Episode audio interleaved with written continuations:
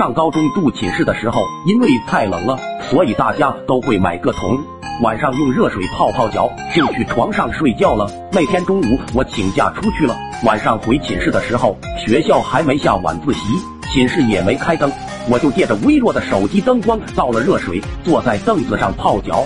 过了一会儿，灯亮了，我知道马上要下晚自习了。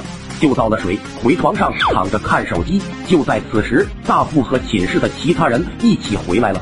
他大声宣布道：“兄弟们，今天老子过生日，咱们来点不一样的。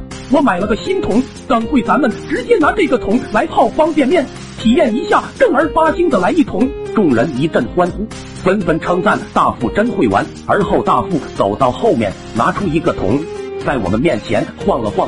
此时，眼尖的钢蛋又说道。这不是二狗泡脚的那个桶吗？大富自信满满的回答：“我就知道你们会这么说，两个桶只是有点像而已。不信你们去后面看，二狗的桶还在呢。”几个人去看了一下，都说两个桶果然长得很像。为了安全起见，我赶紧下床也去后面看了一眼，里面确实是我的桶，但是桶的内壁是干的。我瞬间觉得五雷轰顶。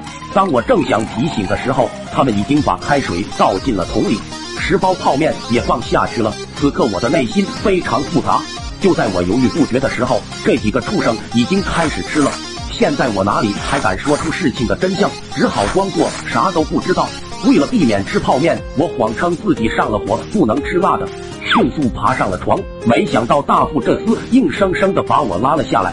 本来我是不打算吃的，最后实在没办法，在他们三个的威胁之下。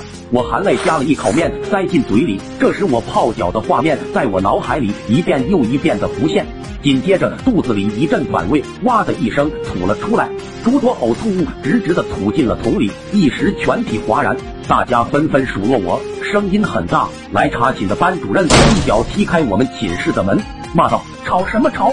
这层楼就你们寝室最吵。”随后扫了一眼地上那个巨大的泡面桶。又说道：“哟，还拿桶泡方便面，泡面盛宴呢！我也参加一个怎么样？”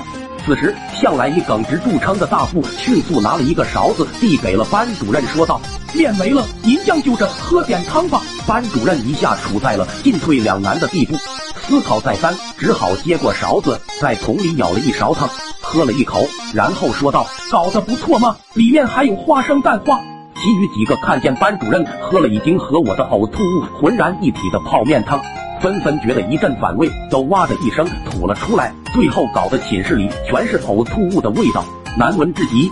很显然，班主任发现了事情没那么简单。再三逼问之下，钢蛋把我刚才吐在桶里的事情说了出来，这就尴尬了。递勺子的大富冷汗直流，大气都不敢喘一个。班主任气得把勺子扔在了桶里，然后狠狠地对大富吼道：“喝汤，你给我喝一个试试！”气氛瞬间变得紧张起来，大家都屏气凝神，鸦雀无声，生怕一个呼吸就被注意到。后来大富到底喝没喝，我已经记不清了。反正班主任走了之后，大富在厕所吐了一晚上都没出来。